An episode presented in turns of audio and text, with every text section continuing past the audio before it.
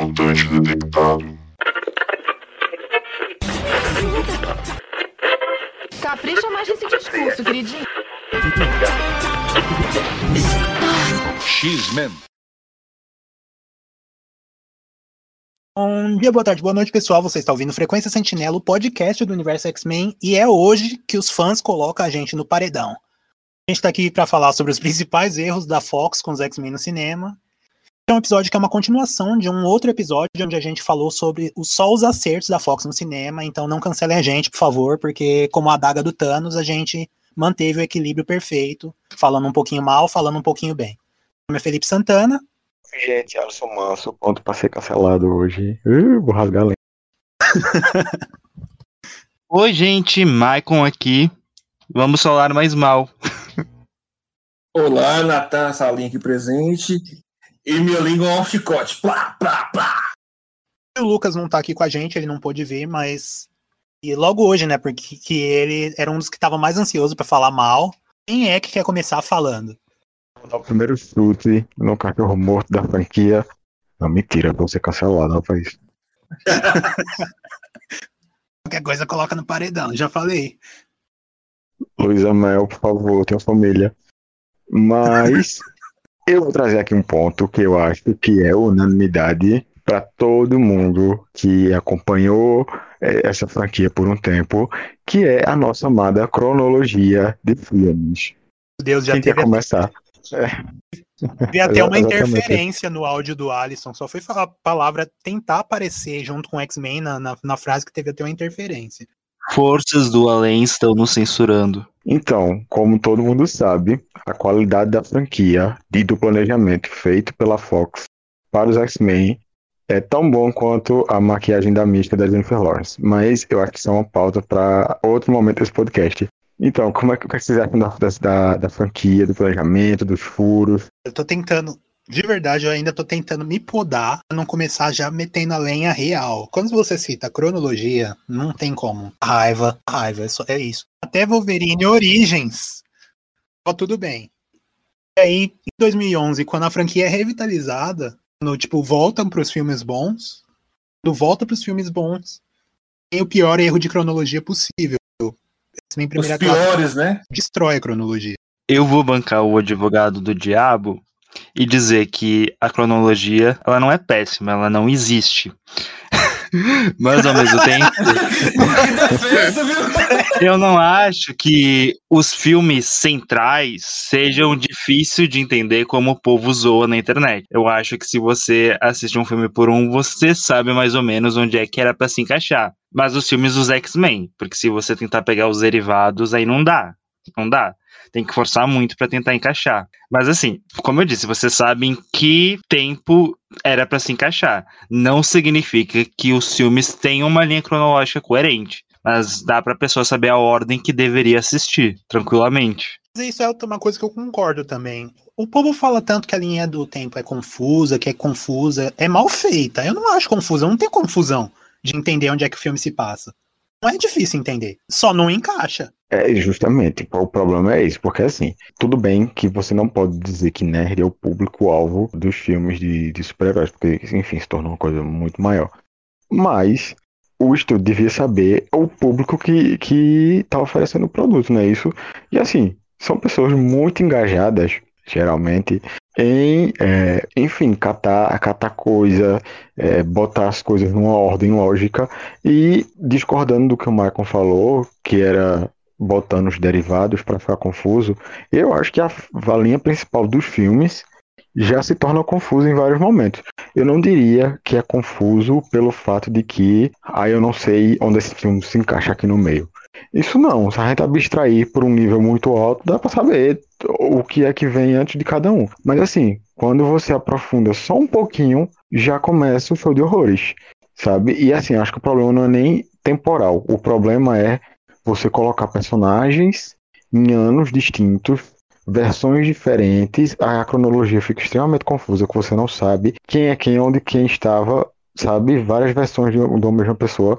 Eu concordo que esse problema da cronologia realmente é um, um soco na barriga, digamos assim, sabe? Ainda mais para você que é fã dos X-Men e acompanha, e passou a acompanhar, na verdade, os filmes, né? E ao mesmo instante que a franquia foi revitalizada em 2011, junto com, com a Marvel em si, começou a vir os filmes em ordem cronológica. Então a gente sempre ficava buscando ou, ou degladiando, né, sobre a ideia do, dos filmes também seguiram ordem cronológica. Só que, tipo, eles não seguem. Acontece tanta coisa, assim, aleatória durante os filmes. Por exemplo, a Emma aparecendo em dois filmes diferentes, linhas diferentes, em lugar, locais diferentes, e ainda assim a gente vê os ex-fãs lá tentando criar uma teoria muito louca que nem o pessoal da Fox conseguiria pensar, né? Simplesmente para tentar encaixar os roteiros. Enfim, a gente já percebe por essa narrativa o quanto que os filmes eram confusos, né? Cronologicamente falando. Mas, mas, mas, né? Se a gente for olhar pelo, pelo material base, nas HQs é, é praticamente a mesma coisa. Agora, agora. nunca, nunca é fiel em nada. Onde os caras querem quer ser fiel? É, pois é, é, agora que. agora que tá começando a manter tudo na cronologia e tal. Só que realmente nas HQs também é uma bagunça, igual, igual foi nos filmes, né? Então é isso, bola pra frente. Eu tô achando muito engraçado o conceito de que no episódio que era para falar bom, a gente eu falava mal do que era para falar bom. Mas agora que é para falar mal, eu me sinto obrigado a defender algumas coisas. Você é fã, né, filho? É assim. Mas como eu disse, quando a gente vai tentar entender a cronologia, considere apenas os filmes que se chamam X-Men alguma coisa. Se tentar incluir derivados, na, não vai fechar. Então, basicamente, finge que os filmes do Wolverine não existem. E faça isso por você mesmo, porque os filmes são ruins. Mas, oh, tirando oh, Logan. Controvérsias, viu? Portal eu não acho ruim. Pô, só tem origem. Imortal, o Imortal e o, e o Logan são muito bons. Então tá. É... Ah, sim. Logan é uma obra de arte, nem compara. Você é a minoria, Michael. Eu falo, né? Ignora os filmes que tem X-Men no nome, mas o primeiro do Wolverine tem. Mas enfim, ignora os filmes Wolverine. Mas X-Men Origins Wolverine foi o primeiro filme a tentar expandir a história. E eles não fizeram isso expandindo a história do Wolverine. Tentaram contar a história do Wolverine colocando toda a história mutante no meio e aí saiu aquela bagunça. E aí acontece o seguinte: pensaram, hum, não deu certo, mas a ideia não é tão ruim. E aí, primeira classe vem como uma tentativa de vamos contar isso aqui direito. Então, basicamente, primeira classe existe para pagar X-Men Origins Wolverine. assim como, de certa forma, Dias de um Futuro Esquecido existe para pagar Wolverine Imortal. É isso. O filme depois que vem depois caga para algum filme do Wolverine que veio antes. Eles são lançados para não serem considerados, é basicamente isso. O melhor é que tipo assim, Dias de um Futuro Esquecido foi lançado também para meio que consertar algumas cagadas que o, Imortal tinha, né? Por exemplo, Xavier andar. Mas o que eu tô querendo dizer é o seguinte: tem uma Emma em X-Men Origins Wolverine, e aí no filme que acontece logo depois que é primeira classe, também tem uma Emma? Tem. Mas tem uma Emma porque eles estavam cagando pro filme do Wolverine. É basicamente isso. E o próprio filme do Wolverine já cagava pra cronologia porque colocou um outro dente de sabre. No caso de Dias de um Futuro Esquecido, eu acho que o Brian Singer fez mais para apagar a X3 que apagar qualquer outra coisa. Eu acho que ele fez mais Dias de um Futuro Esquecido só, só pelo próprio ego para ele depois fazer Fênix Negra. Acabou não fazendo. Então, eu discordo do Michael novamente, porque, ok, se você tirar os filmes de Wolverine, dá para você tirar alguns erros. Mas não dá simplesmente para você dizer, ah, esses filmes não pertencem à franquia. Porque não é que nem Deadpool, que é uma coisa muito à parte. A gente tá falando de um personagem que saiu diretamente da franquia principal e expandiu o, a, a franquia para os seus derivados. Logan tá diretamente ligado com a franquia Wolverine Imortal também. E assim, mesmo que se você fosse ignorar esses, esses filmes, tem uns erros de, de continuidade cronológicos que para mim são intragáveis. Não dá para você fazer a trilogia principal em uma década e na outra você dizer que a Mística era a irmã do Xavier, sabe? A parte da Emma Frost ok, a gente vai ignorar o filme, mas vamos pegar na mais recente trilogia, da quadrilogia, quer dizer, dessa última década, que você bota a Jean despertando a Fênix num filme, no final de um filme, e no outro você esquece, você cagou para aquilo, a Fênix não, não tava mais ditadinha, ela pegou a Fênix no espaço, tá aí, o que foi aquilo no final do Apocalipse. É, mas é porque no final, pessoas começaram a largar de mão. É basicamente, eu vou fazer o que eu quero. Igual, por exemplo, tem Apocalipse e no outro filme repetem o Caliban. Justo, então. É problema. Independente se foi do final no começo da franquia, é problemático. E assim, eu acho que eles pensam que os, os fãs são idiotas, tá ligado? Tipo, É um grande problema porque, assim, são personagens. Aliás, são atores que aparecem em, em ambas as franquias. Não dá pra você ignorar Wolverine porque é o Hugh Jackman e o Patrick.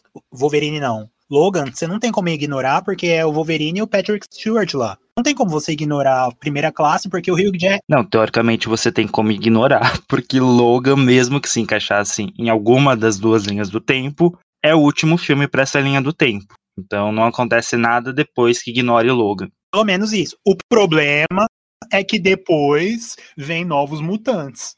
E cita Logan. Aí, por exemplo, vem o Logan e além de usar o Caliban, também caga pro final de Dias de um Futuro Esquecido. Era o que eu, era o que eu ia falar, tipo, não adianta você dizer que vai cagar pra Logan se no final de, de, de, de eu esqueci tá tudo bem, sabe? Tudo bem, só que não. Xavier mata todo mundo. Mas aí chega uma coisa que é muito interessante. E eu vou jogar essa pergunta pro Alisson, porque foi ele que citou esse ponto. A gente disse aqui que tal for, se você for pensar bem quando o filme foi lançado, a ambientação, você sabe quando cada filme se passa, se ele se passa antes de qual e depois de qual. Você consegue saber isso. Mas supondo que quem tá ouvindo agora acha a cronologia realmente como confusa. Como você montaria a cronologia para essa pessoa, Alisson? Eu não sei. Eu não sei porque existe.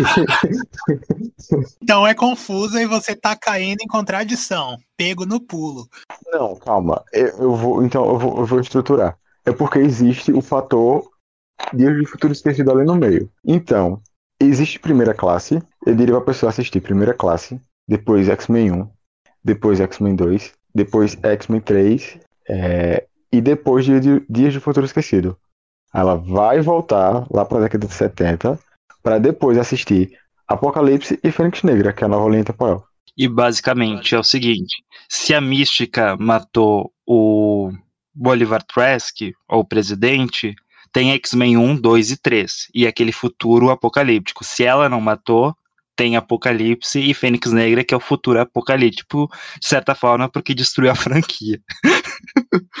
Mas a questão é, Sim. como é que você encaixa os filmes do Deadpool, o do Wolverine e Novos Mutantes? Como eu disse, é muito fácil pensar e só considerar os filmes X-Men alguma coisa. Imortal, ele tá dentro da franquia. Ele, ele vem depois de Wolverine Origins. Não tem problema. Não tem nada que, que deixe estranho. Wolverine Imortal é depois de X-Men 3, porque tem a morte da Jean. É que Wolverine Origins eu cito, mas Wolverine Origins é dos anos 80, né? Na cronologia. Então, o Wolverine Imortal é depois lá de, de Fênix, Ne- de, de confronto final mesmo.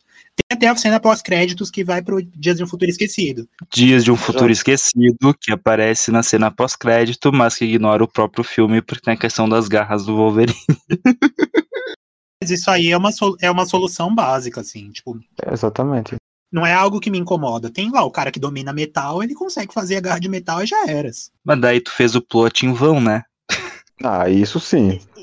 É, é que assim, o plot funcionava pra- só pra poder lutar, só lá na luta. Mim, ele perder a garra só, só pra dificultar dele cortar o samurai de prata. Pra mais nada. Não é como se ele fosse sofrer porque tá com garra de metal, de, de osso. Só pra ficar difícil de lutar contra o samurai de prata. Derrotou o samurai de prata, acabou esse plot. Ou seja, essa discussão aqui já prova por A mais B que nem a gente consegue entrar no consenso. E Olha que a gente acompanha essa franquia faz muito tempo. Bom, eu vou colocar um consenso interessante aqui. Como a gente encaixaria, então, os filmes dos, dos X-Men e os seus derivados em uma linha cronológica? Vamos lá. Na minha cabeça, eu sempre pensei assim: primeira classe, depois veio Wolverine Origins, aí depois vem X1, X2, X3, depois Wolverine Imortal, depois vem Dias de um Futuro Esquecido, aí você vai partir agora para X-Men Apocalipse, depois entraria aí o, o Fênix Negra, né? Esquecido, imemorável. Entraria depois, então, talvez, aí que fica confuso, mas eu colocaria Novos Mutantes, porque o filme se passa ali por volta de 2019 para 2020, e entraria depois o, o Wolverine e o Logan, né? Que seria o, o ápice final, que se passa em 2024. Antes da gente partir para o próximo tópico, deixa eu só citar duas coisas que eu preciso citar. Foi mencionado aqui. Uma é não usar como argumento de que Emma Frost de Wolverine Origins não é a Emma Frost. Vão falar que ela é Emma Silver Fox ou qualquer coisa assim. Existe é, spot, divulgação, onde ela fala o nome dela. Ela fala My name is Emma Frost. My name is Emma Frost. I'm a mutant divulgaram como Emma Frost. Não adianta falar que ela não é, porque ela é Emma Frost e é erro sim. Não dá para consertar. Para falar que mudaram. Ela, na verdade, é Cuco, que achava que era Emma Frost. isso me leva a outra coisa que eu ia falar. Só isso é só erro porque X-Men primeira classe destruiu a cronologia da franquia. Cagou com tudo. O povo vai amar, pode amar o filme e tudo mais, é um filme com um ótimo enredo, mas se não tem X-Men primeira classe, não tem muitos erros de cronologia. Não, mas interessante é o seguinte, que X-Men primeira classe é um efeito cascata, né? Porque depois dele veio uma série de erros e erros e erros que a Fox cometendo. Mas assim, gente, esses erros são retcons.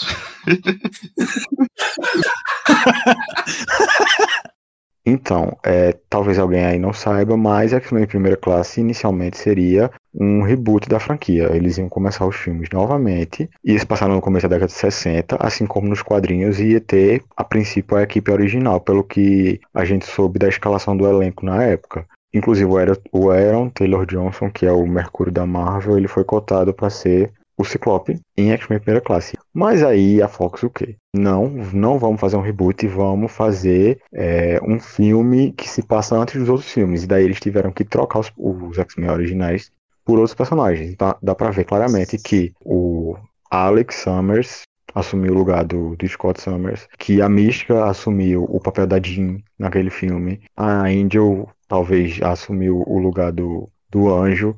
Enfim, deram um jeito de reajustar o roteiro para que ele fizesse parte da franquia. Só que não foi o suficiente para não cagar tudo. Eles cagaram tudo. Eu diria mais, eles mudaram os personagens, mas sem reajustar o roteiro, que é aí que tá o problema. Exatamente. Mas também naquelas, né? Porque por mais que tenham mudado os personagens, não ficou só nisso teve roteiro para se adaptar às características desses novos personagens. A Jean Grey não teria todo aquele plot de não se aceitar, por exemplo. Mas a relação da mística com Xavier é basicamente a relação da Jean com Xavier. O Fera se apaixonado por ela também, que deu origem a outra monstruosidade da franquia. Assim, eu acho que a gente poderia passar pano para tudo que rolou de problema por conta de primeira classe se tivessem tentado seguir direito depois de Dias de um Futuro Esquecido. E aí, cada filme mais vai acrescentando problemas de cronologia. Como, por exemplo, por mais que a gente entenda que a história mude porque a mística não matou o Bolivar Trask, não muda o fato de que os personagens deveriam ter nascido nos mesmos anos. Principalmente personagens que já eram para terem sido nascidos antes dela não atirar. Na verdade, é, daria até para aceitar isso se o próprio filme não se contradissesse. Porque tem todo aquele plot de, primeiro, a gente pensa assim, ah, se mudou o futuro, mudou tudo, mudou a timeline inteira. Mas aí no próprio final do filme eles vêm com aquilo de que, mesmo que você mude alguma, algumas ondas, é, o fluxo do rio continua o mesmo. E aí que é o problema. Se o fluxo do rio continua o mesmo, como é que o anjo nasceu lá nos anos 90 e depois tá lá nos anos 80? Ou seja, os X-Men fizeram de tudo para viver a vida que eles queriam no Dias do Futuro Esquecido, né? Para não ter aquele futuro diabólico, para todo mundo morrer em Wolverine e Logan. Me tiraram a extinção, me deixando apenas a extinção. Outro problema também de cronologia que incomoda muito é que os personagens não envelhecem. Total. Nossa, 10, 20, 30 anos. O professor X, ok, ele raspou, ele tá careca, mas ele tá careca porque raspou o cabelo, porque a, o Apocalipse vai lá e faz a Leila Cabelelela. Mas o contrário, mano, eles não envelhecem. Só Mística tem explicação para isso, o resto não tem. Xavier teve Irene na franquia, gente, coitado. teve Irene. Mano, e pior, né, se for parar pra pensar que deram uma explicação toda fantasiosa pro Xavier perder o cabelo, só que essa explicação não se encaixa na outra cronologia. Tipo, poderia ser perder o cabelo pelo mesmo motivo, mas não. Nunca saberemos porque o Patrick ficou careca. Eu, eu queria aproveitar esse gancho de, de pulo de década para citar, que já entra no erro de cronologia também, como a franquia é fodida de pegar o final de um filme e ignorar completamente no começo do outro. Isso me deixava muito chateado. Tipo, você termina Dias do Futuro Esquecido, Magneto. Não, você termina a primeira classe com o Magneto formando a, a Irmandade. Você começa Dias do Futuro Esquecido com o Magneto preso à Irmandade Morta. Você termina Dias do Futuro Esquecido é, com o Magneto indo embora, sendo inimigo. Aí você começa Apocalipse com ele vivendo com a família, em paz, não sei o quê. Aí termina Apocalipse com Magneto e professor amigo. Começa é, X-Men Fênix Negra com Magneto voltando a ser inimigo. E, gente, ninguém aguenta. A mística termina é, X-Men Apocalipse dizendo: esqueçam tudo que vocês aprenderam na escola. Vocês não são mais crianças, vocês são X-Men. Aí chega no começo de X-Men Fênix Negra, que se passa 10 anos depois de X-Men Apocalipse, um povo 10 anos mais velho, aí ela pro Charles, eles são só crianças. Eu tipo, vai te lascar. Isso sem falar do erro de é, Dias de um Futuro Esquecido, que acaba lá com aquele gancho de da mística levando o Wolverine. Eu pensei que tu ia citar outra coisa. Que quando o Wolverine conversa com Charles, Jean, Scott, Tempestade, não esqueça desses nomes, eles vão precisar de você. E é isso, Apocalipse não tivesse aparecido a Tempestade, tinha sido assassinada. o bagulho é assim, e se ela não usa esse codinome? Jean Scott ele acha, mas quem é Tempestade? E não tem nem coragem de falar o nome dela. Mas ele olhou na mente do Wolverine, então deve ter visto ela, deve saber quem é. a gente vai ter que seguir, né? Senão a gente vai ficar só xingando tanto de erro de cronologia. Quem tem mais algum outro defeito bastante significativo para citar? Ainda mais. Tá, vamos falar agora de um problema aqui, um defeito ruim da Fox e tal. A gente sabe que os diretores que a Fox distribuiu para os filmes, né? A gente tinha ali alguns muito, mas muito, mas muito problemáticos, viu? Uh, polêmica. Bastante problemático. Mas tá certo, tem que falar mesmo que não, não, não pode passar pano. Então, é, nós temos é, assim, no, no universo X-Men, você vai encontrar diversas matérias a respeito do quanto que o Brian Singer foi um, um diretor bom para a filmografia em si, mas foi um péssimo colega de trabalho, totalmente abusivo, problemático e o caralho é quatro. Temos então para continuar a lista o Brett Ratner, é assim que fala mesmo, é Brett Ratner? Não sei. Lá em, em O Confronto Final. Ratner. É Ratner, isso. Passando uns conselhos assim, escrotos para o Elliot Page. Mais tarde, né, saiu informações de que a própria Olivia Moon, que faz a, a Psylocke em X-Men Apocalipse, teve também problemas com o mesmo diretor, onde inclusive ele botou o pênis para fora e começou a se masturbar na frente dela. Caramba, é, tão, é até pesado de falar, né, mano? Sim, com certeza. Dá um, um desgosto na garganta, assim, só de pensar, sabe? Alguém lembra qual foi a matéria que eu fiz que cita que o Singer levou o Pyro? Levou lá o Pyro. Ah, pra... sim, tem isso aí mesmo. Eu acho que a matéria foi polêmicas dos bastidores dos filmes dos X-Men. As 10 polêmicas, eu acho. No primeiro filme dos X-Men tinha o Pyro, né? Que era um ator, um ator assim, comum, que não, não, não teria um papel importante no filme, igual o Bob teve, né? Só que o Brian Siege acabava levando ele para todas as festas possíveis é, do elenco, levar para alguns outros eventos é, mais fechados e tal.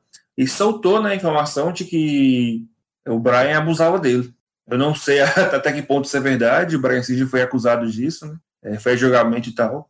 Eu acho assim, é, a gente tem uma, uma, uma lista, não vou dizer nenhuma lista de diretores porque a lista nem é tão grande, mas assim, como o Brian Singer, ele dirigiu a maior parte dos filmes, então já é problemático por si só. Mas assim, quando o diretor não é problemático por cometer um crime contra alguém, ele é um problemático por cometer um crime na direção do filme ou no roteiro, né? Simon Kimber.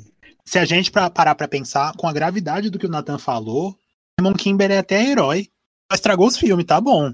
Matt Ratner estragou o filme e traumatizou pessoas, mano. E aí o Matthew Vaughn não só cagou pra cronologia, como a história do filme dele trata as personagens femininas da pior forma que a gente viu na franquia, além de uma escolha racista que ele fez, quando decidiu matar justamente o Darwin. Tem um diálogo de primeira classe que me incomoda muito. Não é todo mundo que percebe, mas me incomoda muito.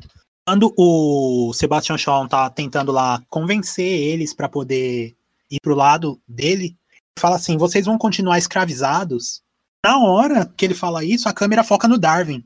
Poucas pessoas percebem. Talvez vocês nem tenham percebido isso, mas quando vocês assistirem de novo, vocês vão lembrar. O filme tem uns bagulhinhos que me incomoda mesmo, assim. E sem contar que, que o Darwin não era nem pra ter morrido, né? Considerando que o filme estabelece que o Magneto passou por um campo de concentração nazista e que, por ele ser mutante, ele vai passar por uma outra forma de opressão, será que não tentaram fazer a mesma ligação com Darwin? Se tentaram, foi muito mal feito. É diferente com o Magneto. Com o Magneto, compreendo onde é que o filme quer chegar.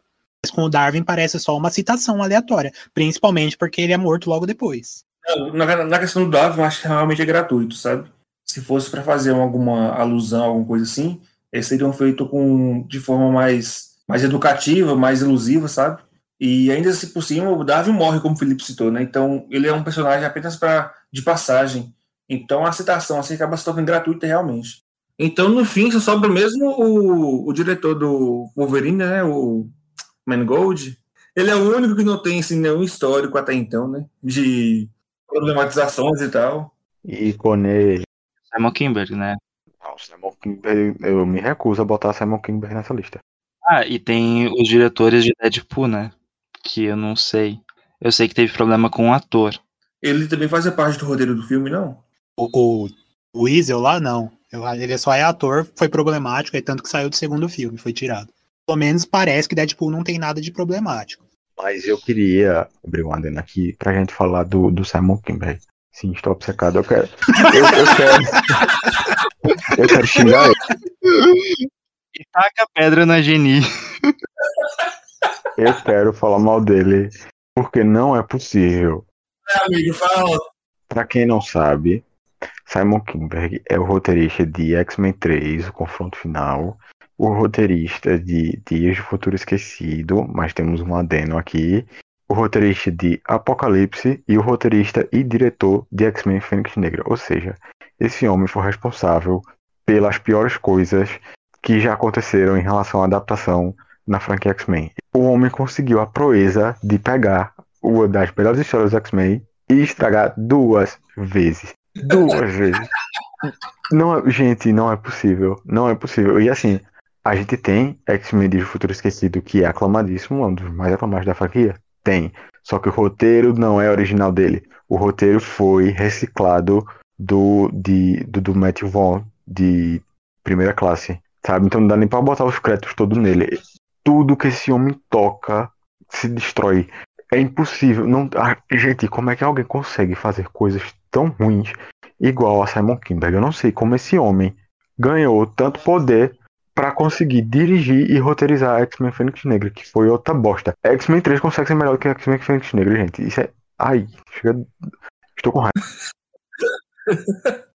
o ator do Gambit também tá mozinha podre, viu, gente? Vou falar a verdade pra vocês aqui. Mas como a gente não tá falando dele hoje. Tá, tu tá falando daquele que ninguém lembra o nome ou tu tá falando do Shinero? o que ninguém lembra o nome. É o Taylor Kitt o nome dele. Eu nem xingo porque eu tenho dó cara, não, não, ele fez um monte de filme, nenhum é sucesso. Todos os filmes que ele faz flopa. Atenção, diretores que estão olhando nossos, nossos podcasts aí. Tome conta, tome cuidado com seus filmes, viu? Mano, eu tenho dó daquele cara, coitado.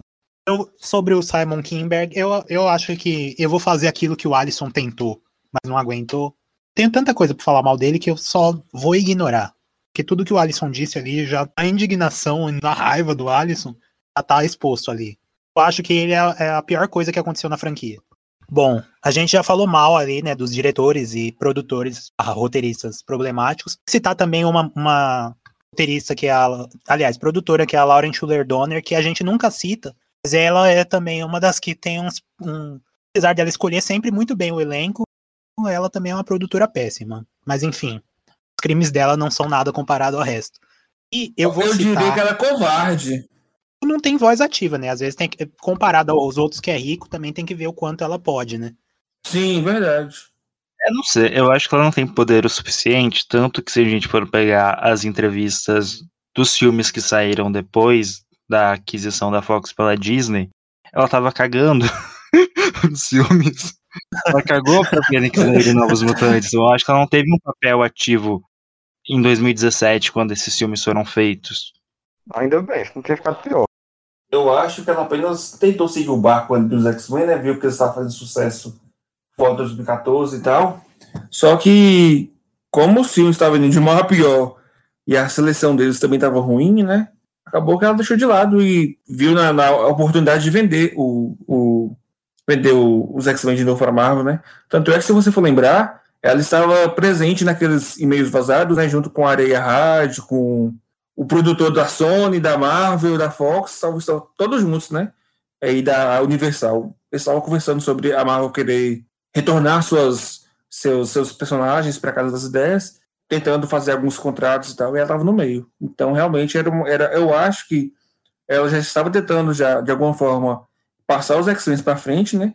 Sabendo que cada vez mais os filmes não estavam indo bem no mercado. E na melhor oportunidade que apareceu, ela vendeu.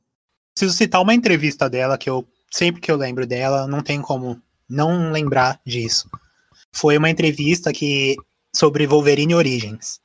Ela era produtora já de Wolverine Origins e ela passou um tempo elogiando a adaptação do Deadpool, falando o quanto é genial o fato deles colocarem ele é, mudo e citando que é genial eles colocarem uns diamantes, né, uns losango na cara do Deadpool para referenciar a máscara dele. Tipo, e aí ela fala: quando a gente coloca aquele, aqueles diamantes na cara dele, nós estamos apontando para os fãs que a gente sabe que ele usa uma máscara, que ele tem um uniforme.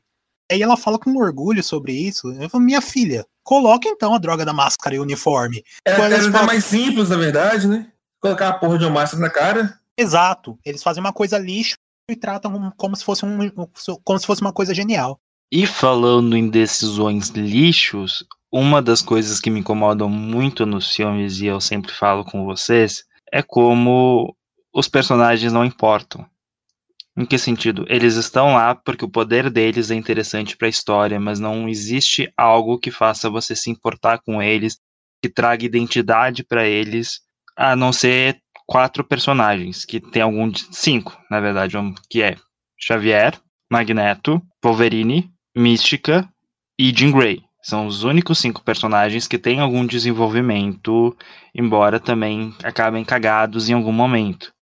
O resto, você não sabe nada. O que, que você sabe da tempestade dos filmes além do poder dela e do cabelo dela?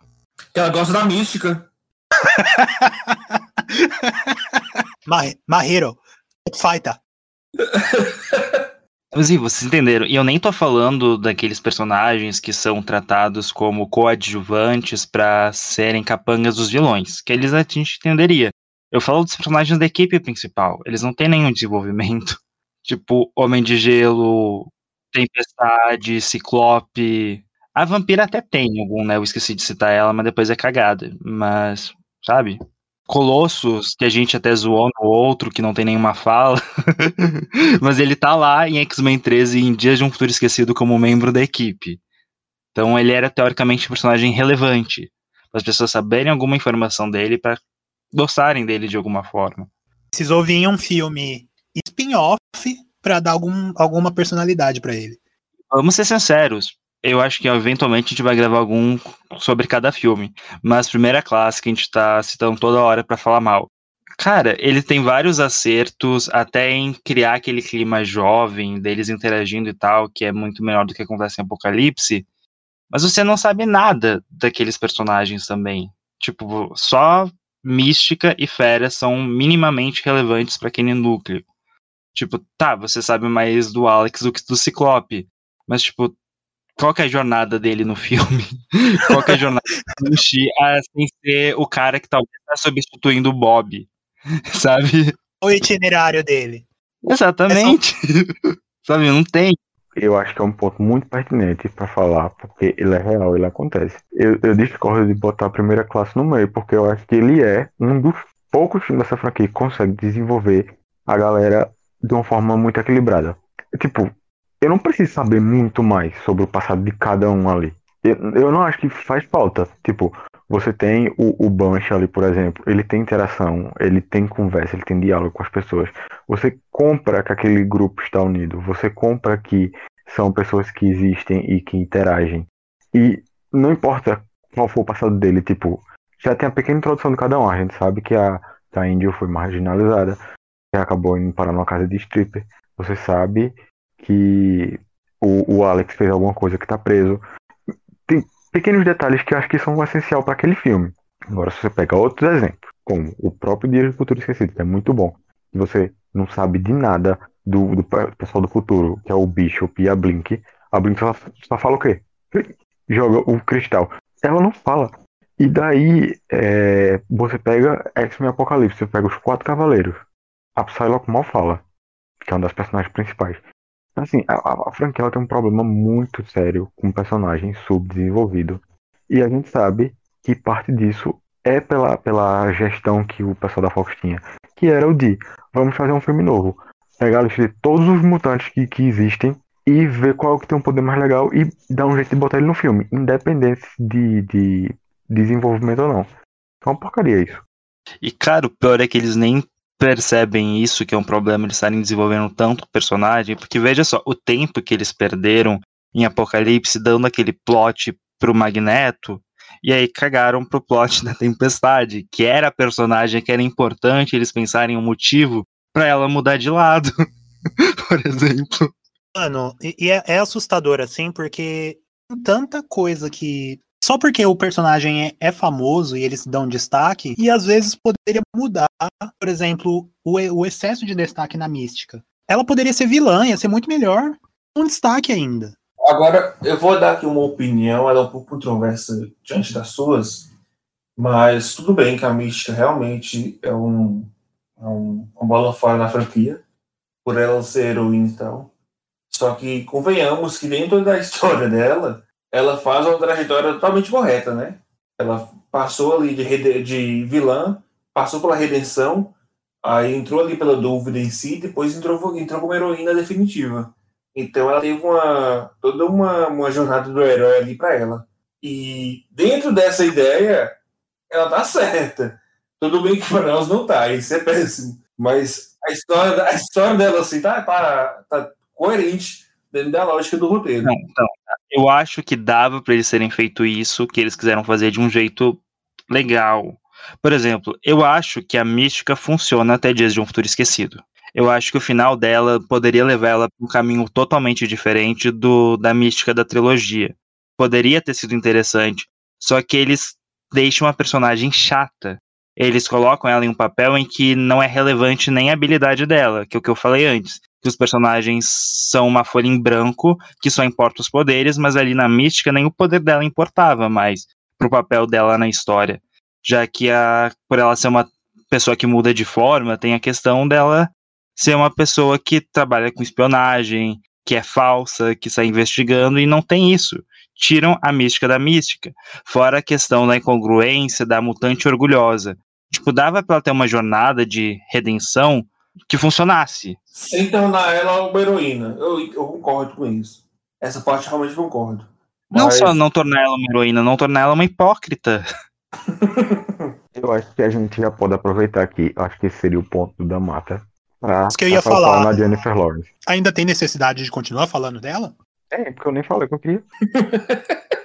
então, gente, chegamos numa pauta muito delicada que divide muito, muitas pessoas, mas já dizendo que Jennifer Lawrence foi a segunda pior coisa que entrou nessa franquia depois do Simon Kinberg. Que menina insuportável. Eu gostava dela. Gente, eu gostava dela até fazer jogos vorazes, mas depois de Mística eu peguei um abuso tão grande tão grande. Ela basicamente estragou a personagem pelo seu excesso de protagonismo. É, eu concordo com o Michael que fazia sentido a mística até Dias do Futuro Esquecido tirando os problemas de cronologia e os ademais que a gente já discutiu aqui, a personagem fazia sentido até ali. Depois se perdeu. Em Apocalipse ela tem a mesma utilidade de uma porta. Ela não faz nada, nem para se transformar, ela não luta, ela não se transforma. Você fica tipo, meu Deus do céu, o que, é que essa mulher tá fazendo aqui? Ia ser o último filme dela. Ia ser o último filme dela. Mas o Satanás de Simon Kinberg volta e traz todo mundo pra Fênix Negra e a gente, quando pessoa quer se ver livre, não se viu. E viu mais um filme com a Jennifer Lawrence lá, sendo, sendo a porra de uma porta inútil. Pelo menos a gente viu ela morrendo. Era muita gente tava querendo. Deixa eu só fazer um disclaimer aqui. Quando a gente fala mal da Jennifer Lawrence, a gente fala da, mal da Jennifer Lawrence, atriz, dentro da franquia. A gente não conhece a personagem. Quando o Alisson tá citando ela como chata, a gente não tá fazendo nenhuma crítica direta à atriz que a gente não conhece, só pra avisar, porque, né? Deixar claro que tava cagando pra personagem, que tava cagando pra franquia. E a gente tava tipo assim, minha filha, saia, vai ser um favor. Nossa, é verdade. Ela falava mal do- dos filmes. E ria quando falavam mal dos filmes. Queria morrer. Graças a ela, graças a ela, que a gente tem a maquiagem da Mística, que era uma das melhores coisas que a franquia já adaptou, na, na Rebecca, que é a, a primeira Mística. Desgraçada. Foi ficando pior a cada filme. Ela, sabe, ela. Desgraçado é a, é a maquiagem ou a mística? Mas voltando pro ponto que o Michael citou, a franquia tem muito disso, de fazer pesos desmedidos de personagens. A gente tem alguns personagens que deveriam ser principais, que tem muito pouco destaque, enquanto isso pega alguns, alguns poucos personagens e bota todo o destaque dele. Não tem proporção de destaque na franquia. Se a gente olhar para ela, basicamente a franquia se resume em Mística, Wolverine, Xavier e Magneto. Sabe?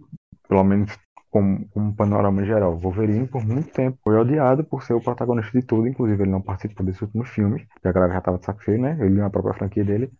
Mas assim, se você pega a importância que Xavier, Magneto e Wolverine têm nessa franquia enquanto homem da franquia, você vê Ciclope, que é um dos principais do, do personagem do, das HQs, não tem destaque nenhum. Vai para as mulheres, a gente tem destaque da Jean e da Mística, e a Tempestade fica esquecida no churrasco, sendo que ela é uma das mais importantes heroínas, por não só, enfim, pelas suas origens, mas por, por todo o protagonismo que ela tem na, nas HQs do X-Men. E, cara, tem uma coisa muito engraçada, porque em X-Men 3 a Tempestade ganha um pouco de destaque, porque teoricamente ela é líder depois que o Xavier morreu. Aí tem eles chegando na batalha final, a Tempestade pousando e tal. Aí corre o Wolverine na frente dela dando ordem pro povo. Tipo, ela pousa, tá lá o Wolverine correndo dando ordem. Tipo, era pra ela fazer isso. E outra coisa que muita gente não sabe é que, em teoria, pelo material de divulgação, a Tempestade ainda é a líder em Dias de um Futuro Esquecido. Isso transparece no filme de alguma forma? Não, só, só na parte Quase final. nenhuma. É, é, eu digo, na- no final, ela que mobiliza lá a galera. Tipo, o que ela faz de líder é ela falar espalhem-se. Todo mundo bem depois. Antes de ser jogada do penhasco. Tô rindo, o povo ficou triste, mas é triste que ela tenha morrido. Também é engraçado. Uma coisa bizarra desse excesso de destaque é, pra quem não sabe, eu fiz uma matéria mostrando o tempo de tela cada personagem tem na franquia. Segundo personagem com mais tempo de tela e destaque de- em toda a franquia, contando todos os filmes que apareceu, é o Professor X. Ele apareceu em 2 horas e 40 minutos de filme. Ou seja, um filme só dele, né? Exatamente. Então o Professor X tem muito destaque. O Wolverine tem 5 horas e 2 minutos. Ele é o líder de aparições. 5 horas de filmes do Wolverine na franquia. Obviamente, ali, é claro, ele tem os filmes dele, ele tem os solos dele. Mas assim, são 5 horas de Wolverine na franquia. 5 horas. É muita coisa. Ninguém aguentava mais Wolverine. O povo ficou com ranço do personagem nas HQs por causa do excesso de personagem no filme. Tem até hoje, na verdade, né? Como diria Lumena, isso, isso é grave. Você citou sua lista, você lembra quanto tempo a Jubileu tem? Gente, o X, o X Jato tem mais tempo de tela do que a Jubileu. segundos que ela aparece. É tipo assim, 15 segundos no primeiro filme. Coitada. Eu só somei os personagens que eram mais relevantes pra franquia. A Jubileu, se eu não me engano, o filme que ela tem mais aparição é, obviamente, X-Men Apocalipse, e ela aparece um minuto. Eu vou aproveitar para citar outra coisa. Me incomoda o fato da mansão ser mal trabalhada nos filmes. Tem sete filmes em que a escola aparece e a gente não vê muito dela, a gente não fica com aquela vontade de eu queria estudar aqui. E eu acho que a mansão ser meio que um personagem é algo muito importante. Eu acho que ela devia ser muito o que é Hogwarts para os filmes do Harry Potter. Que as pessoas gostam do castelo, conhecem os cômodos, têm vontade de estudar lá. Sabe, a gente não tem muito isso. E, tipo, eles moram lá. a gente não vê praticamente os quartos deles, a gente vê pouquíssimo de aula, a gente não vê muitos detalhes como a sala do perigo, a sala do jato, sabe? E Enfim, eu acho isso ruim. A gente pega a Geração X, que foi o primeiro filme da franquia, se for botar na- nas contas. E aí é, a gente vê um filme que trata a mansão mais como mansão do que os próprios filmes da cronologia. Eu acho que tem muito disso lá. A gente vê ele mais de jovens, que tem quartos, que vivem ali. Acho que é mais bem trabalhado do que nos outros. E Emma Frost também. Mas seria muito interessante nos filmes da Marvel, caso é, houver o Instituto, né, ele seja tratado como quase como se fosse uma entidade, como se fosse um personagem à parte também. Assim como a gente, a gente gostaria que fosse tratado à parte também a, a sala do perigo, mas um, um enfoque ali também na, na, na quadras em si, dos locais onde é geralmente os X-Men se divertem, porque a gente não vê essa parte divertida dos X-Men, sabe? A gente só vê a ação, a gente só vê ali Só em X1. é, é, é, ainda assim, é muito pouco. A gente não tem aquela liberdade criativa de ver os personagens se divertindo. Nos X, nas HQs dos X-Men é, é- é muito colocar comum aparecer nos finais é, de semana ou até mesmo nos finais de alguns arcos os personagens jogando beisebol, velho. Isso assim, é um esporte super americano e os X-Men gostam de, de, de brincar com essa ideia, sabe? Eles jogam beisebol, jogam o- teve uma, uma HQ mesmo onde o Beto, o Roberto, né, apresenta pelo futebol, e sabe, é, é engraçado, é interessante ver isso. É que assim, nos filmes é só mostra o lado que eles estão fodidos. Não tem uma cena sequer da Tempestade regando umas plantinhas. Exato, é sempre a urgência do momento. E a gente não vê muito a interação deles como equipe, família, amigos, é tudo muito prático. E a outra coisa que eu quero citar é uma que eu sou obrigado a citar, senão o público vai reclamar, é a vontade do povo, e vivemos uma democracia. Que são os uniformes da franquia. No começo eram aqueles uniformes pretos. E aí eu vou ser muito sincero, não me incomoda eles serem pretos, porque eu entendo o conceito dos três primeiros filmes, que era qual? O mundo não sabe que os X-Men existem, eles agem em segredo, tanto que no primeiro filme tem a tempestade ocultando o jato da possibilidade de ele ser visto. Os X-Men basicamente são como um, espiões, então por isso eles vestem preto. Só que dava para eles vestirem os uniformes pretos bonitos, sabe? Porque pega todas as outras franquias de ação dos anos 2000 que foi para a mesma lógica do uniforme preto. É tudo mais bonito do que dos filmes dos X-Men. Tipo, o uniforme do Blade é muito bacana. Anjos da Noite, bacana, sabe? E assim, eu acho que teria feito toda a diferença se eles tivessem optado por sobretudos. Porque daria um clima muito. Olha como eles são fodas. Tanto que em X-Men 2, o Ciclope usa por alguns segundos e a Jean Grey também. E tipo, se você tira um um print daquelas cenas, os personagens estão muito legais. Tipo, já teria melhorado muito a impressão que a gente tem das roupas deles. Fora que, né, tem a questão do realismo do Brian Singer, e vamos ser sinceros, quem é que quer ser realista colocando os personagens pra usar roupa de couro que nem dá pra se mexer direito? É que assim, tem que considerar também a época. Porque o couro é Matrix. Os primeiros uniformes de X-Men é tudo, é tudo inspirado em Matrix. Que são mais legais. Não, aí, ok, até acho que você pode, você pode pensar isso e tudo mais. Eu, particularmente, eu não acho os uniformes feios. Aí eu acho, principalmente os femininos, mas tipo, citou Matrix. Pega tudo que foi influenciado por Matrix visualmente, você olha hoje ainda é legal. Os uniformes X-Men a gente olha e a gente acha feio, porque era um design feio. Daria pra ter sido preto e bonito, como por exemplo são os visuais de Dias de um Futuro Esquecido. Não, mas aí tá levando sua opinião como realidade. O negócio é o seguinte, eu acho que pra época funcionou.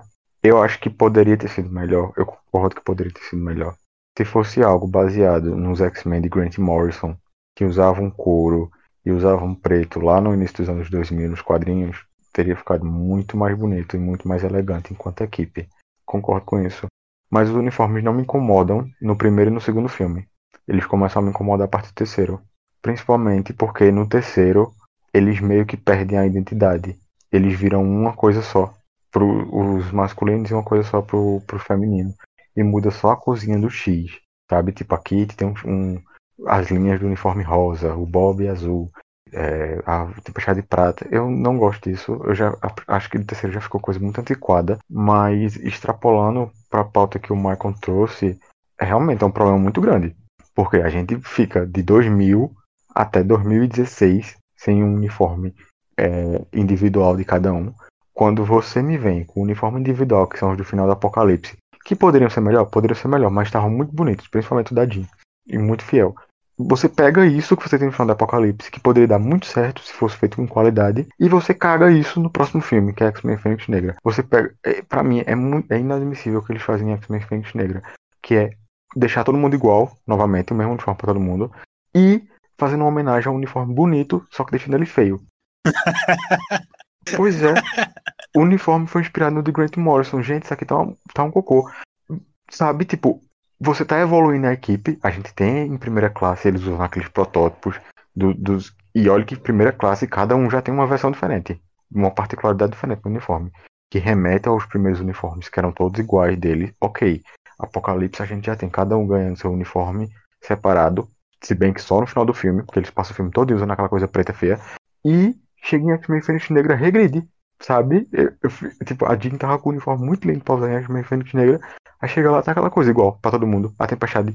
O que é a Tempestade naquele filme, visualmente? Meu Deus, até a capa da Tempestade eles tiraram. Podre. A morte horrível é que a. Qual é o nome dela? Negasonic Teenager Warhead, eu não lembro o nome em português. Míssil Adolescente Megasônico. Tem um uniforme da Kit melhor do que a Kit. É isso. Muito triste você para pensar. Deadpool apresentou, apresentou muitas cores muito boas e com uma facilidade enorme. Era só ter aceitado um pouquinho da galhofa. Não, não precisava ser tão o galhofa. Mas era só ter aceitado um pouquinho. Eu nem chamaria de galhofa, porque eu acho que os uniformes são pegos em Surpreendentes X-Men de um jeito muito elegante, que funciona. Você não olha e pensa que coisa tosca. Não é tipo a gente olhar hoje os quadrinhos da Jean com aquele vestido e com aquela máscara de carnaval. Tipo, são uniformes bonitos. Eles são esteticamente agradáveis e dão, trazem elegância pro personagem. Tirando da Emma, que, né, teria que mudar um pouco, mas, sabe? Tipo, tem como pegar o conceito e tornar algo melhor. Fora que alguns personagens, as roupas realmente tinham conceito, tipo, o Noturno é acrobata. Eu cito um, um, também, uma coisa também que em X-Men, o confronto final, a Tempestade usa por um, por, sei lá, por um minuto, sei lá, dois minutos, quando, a, a, quando é a cena que o Scott morre, ela troca de uniforme. O uniforme que ela usa é melhor do que a franquia inteira. O uniforme de mergulhadora? É, é aquele de, de mergulhadora. Eu não tô falando que é genial, que é excelente. Mas era um uniforme, pelo menos. Queria deixar aqui como sugestão de pesquisa para quem esteja ouvindo. Pesquisar os uniformes que o Alex Ross fez de proposta para o primeiro filme dos X-Men. Teria sido um banho nos uniformes que acabaram entrando de couro preto. Eram de cor, eram pretos, eram pretos. Só que assim, muito mais elegantes e muito mais bem feitos do que o que acabou indo pro filme. É isso, pesquisa. Até hoje eu nunca, eu não sei se, se aqueles uniformes era para filme mesmo. É que tem uma história que é a seguinte: ele foi chamado para fazer os uniformes do filme, isso é verdade. Só que ele também ia pegar uma HQ nos anos 90 ou começo dos anos 2000, que ele também desenhou a proposta dele.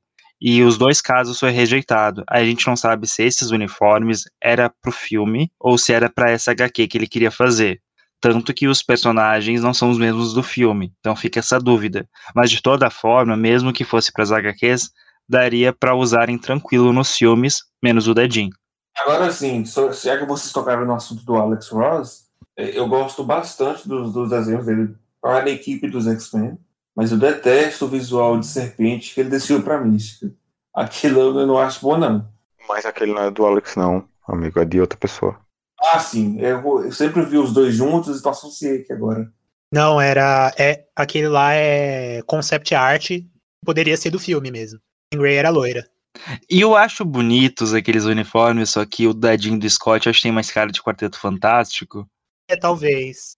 Cada um sente o seu uniforme favorito da franquia. Tá, eu. O meu preferido é o de Wolverine em Dias de Futuro Esquecido. Eu acho lindo, lindo aquele visual, perfeito. Uniforme, uniforme ou visual? O conjunto pode ser. Eu vou citar dois, então, no caso, porque como visual, eu acho que o da Tempestade em X-Men Apocalipse, enquanto ela é um, uma Amazona do Apocalipse, eu acho que é o meu visual favorito. Mas como uniforme inteiro, o conjunto, eu acho que é o do Magneto como Cavaleiro do Apocalipse. Para mim, como uniforme, eu acho o do bicho. É perfeito, ele, ele adapta perfeitamente o personagem. A ideia, o, o conceito, tudo mais, tá tudo ali. É, é exatamente aquilo que é o quadrinho também Agora, em fidelidade, assim, também, além do dele, eu colocaria o da, o da Psylocke. Ah, é verdade. Eu até coloco como, como uma, um ponto extra, até demais para a Fox, sabe? Ela foi bem ousada, na verdade. É, mas aqui também vai pontos para Moon, para a atriz, que é ela que bateu o pé, ela que queria ter a roupa daquele jeito, o cabelo daquele jeito. Foi ideia dela aquilo, sabe? Foi, foi luta dela. E eu super aprovo, os fãs adoraram. Eu sei que vocês também gostam bastante. Então, para mim, os dois são o patamar alto aí, o do Bishop e o da Psylocke. É, o meu favorito é o da Tempestade em Apocalipse. Eu acho que é a melhor roupa que ela usou. Eu acho que o cabelo moicano caiu bem também. Enfim, é a caracterização total perfeita dela. Pena que o roteiro é um lixo. Pelo menos tá sendo uma figurante bonita. Eu quero citar outro também, além do do Wolverine, que é o da Jean no final em Apocalipse. Eu acho que é uma ótima leitura do uniforme dos anos 90. No- 90. Eu acho muito linda a Sophie tá ali, perfeita. Pra mim foi o auge dela na franquia, era ela daquele jeito. Aí pegaram e botaram a porra do uniforme igual de todo mundo no próximo filme. O Alisson sempre se revolta. Bom, citados os uniformes, eu cito o que eu acho de um dos pontos mais negativos da franquia, que pra mim é a falta de representatividade. Eu falo no geral, porque X-Men, querendo ou não, é uma equipe, é uma HQ, são histórias que puxam muito a representatividade. Tem personagens diversos, embora ali, mesmo nas HQs, não seja o ideal, muitos personagens negros, tem personagens indígenas, tem personagens asiáticos para serem apresentados, personagens gordos, personagens magros. Personagens LGBTs. Exato, tem personagens LGBT, personagens de tudo quanto é tipo. E aí, dentro do, do filme, não tem nada disso. A maioria é tudo branco, só. Tem, tem o, o, o personagem negro no X-Men Primeira Classe morre de uma forma patética, sendo que ele que é um personagem virtualmente imortal. A Tempestade deveria ter muito mais destaque pela representatividade dela nas HQs. É patética se for comparar com, a- com os outros personagens. A Jubileu, que é uma personagem asiática, completamente removida de todos os filmes. E aí vai indo, vai indo. Vou citar as minorias todas ali, o quanto eles não dão importância em elenco para os personagens que precisam ser bem representados. Muito problema nos filmes dos X-Men. É, então, eu acho que é um ponto muito pertinente para ser discutido aqui, principalmente se a gente olhar para o que a gente já tinha comentado aqui anteriormente, que é o de dos cinco principais é, personagens que tem destaque de tela, sendo três homens brancos e duas mulheres brancas. Tudo bem que é, Magneto seja judeu e isso, seja representado. Eu acredito que é porque o Brian Singer também era judeu e ele, enfim, escolheu dar esse destaque. Tirando isso, a gente não tem muito destaque no, no quesito representatividade étnica e cultural. O Felipe fa- falou uma coisa muito importante que é a tempestade dos filmes, que chega a ser patética em comparação à das HQs. Ela basicamente tem todo o seu background cultural removido. A única coisa que se mantém é ela no, é, sendo a ladra lá no em X-Men Apocalipse, mas tirando isso, ficou com Deus, sabe? E a gente tem outros casos muito polêmicos, não só do Darwin em X-Men Pré-Classe, como Novos Mutantes, que a gente teve whitewashing, é, o apagamento, apagamento étnico, que foi do Mancha Solar e da Cecilia Reyes, que ambos os personagens são negros nos quadrinhos, e foram transferidos para dois personagens, entre aspas, latinos, que podem ser lidos como pessoas brancas, dependendo do local. E assim, podre na escolha, te- teve um apagamento ali, é, inclusive fazendo piadas racistas dentro do próprio filme, que foi pior ainda. É bem problemático. E sobre a tempestade que você citou, inclusive, bem problemático também para pensar que de, to de todas as coisas, todas as características étnicas e de background que a tempestade tem, a única que foi representada em um filme é que ela é ladra. O resto não. Você pega a personagem negra e só cita que ela é ladra. O resto, dane-se. E é bizarro parar pra perceber que os filmes mais diversos são do Deadpool. Que em tese era para ser o personagem mais impoliticamente correto. Porque aí você pega, ok, o Deadpool é branco, mas o núcleo dele são todas de pessoas diferentes. Tem o Colossus, que é metálico.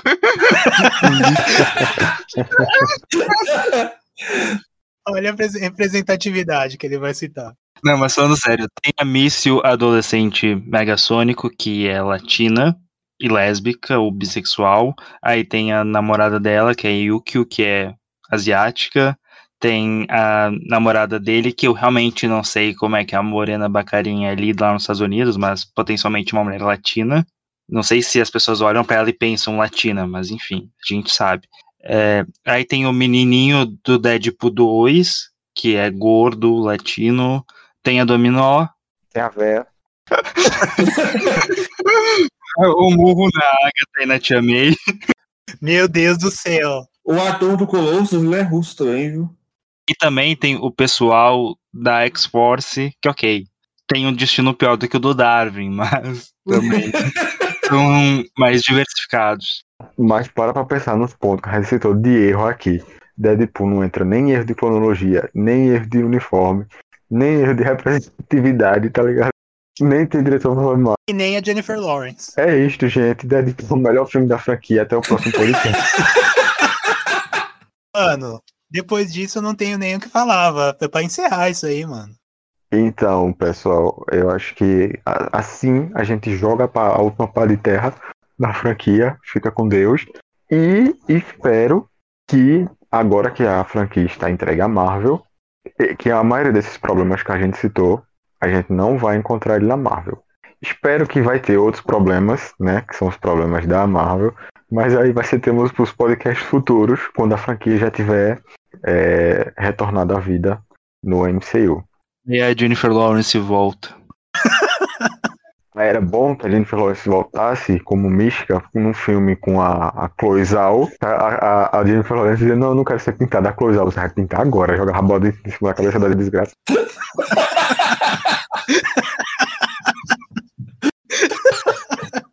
Volta, desgraça. Ai, cara. Aí a a Jennifer Lawrence, Clovisal, eu imploro, eu tenho família.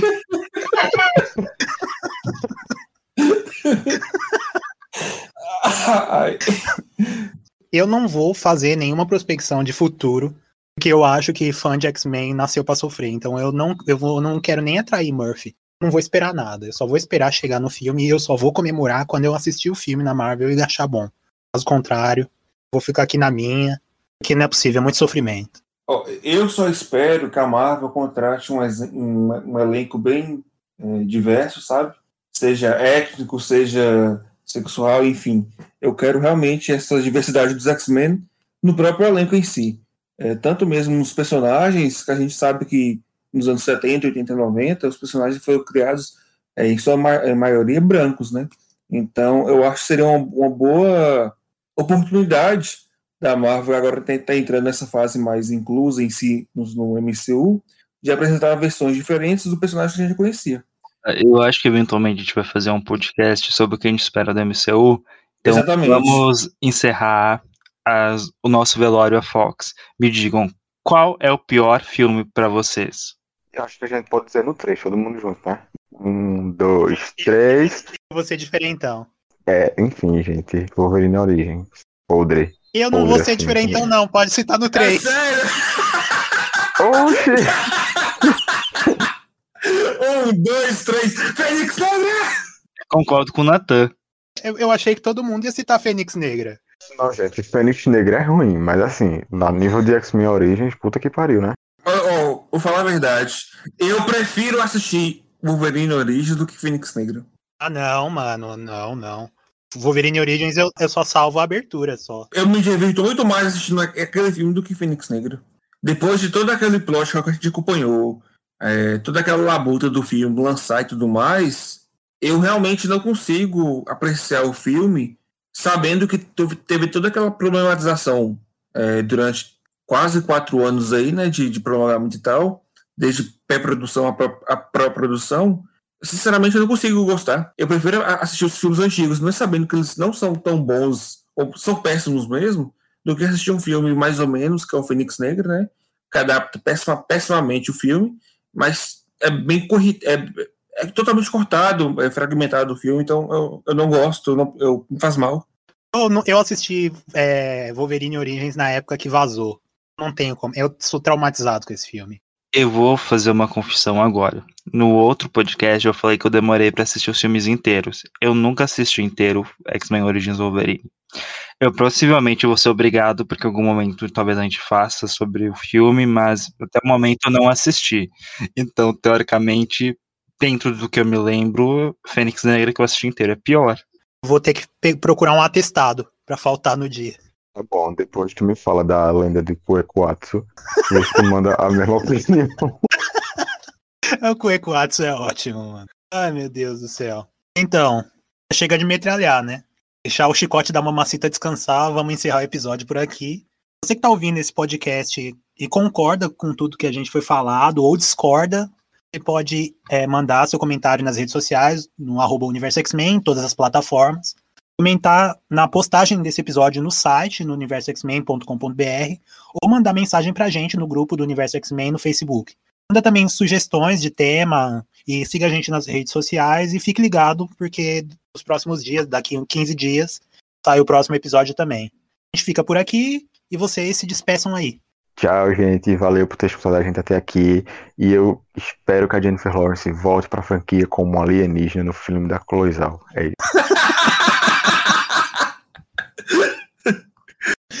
gente, muito obrigado pelo velório do, do UX na, na Fox, tá? Foi um prazer inenarrável estar com vocês aqui agora. Até a próxima labuta nossa e que venha o sucesso da Marvel. Eu espero. Tchau, gente. Obrigado pela presença de vocês. Eu acho que foi uma grande experiência estar ouvindo a gente falar mal, porque dá prazer falar mal. E eu quero mandar um, um beijo especial pro Damata. Bom, é isso aí. Obrigado por todo mundo que escutou. Até a próxima. Tchau, tchau, tchau, tchau. Não consigo parar. Scott, cheirinho de. Scott, é isso mesmo, querida.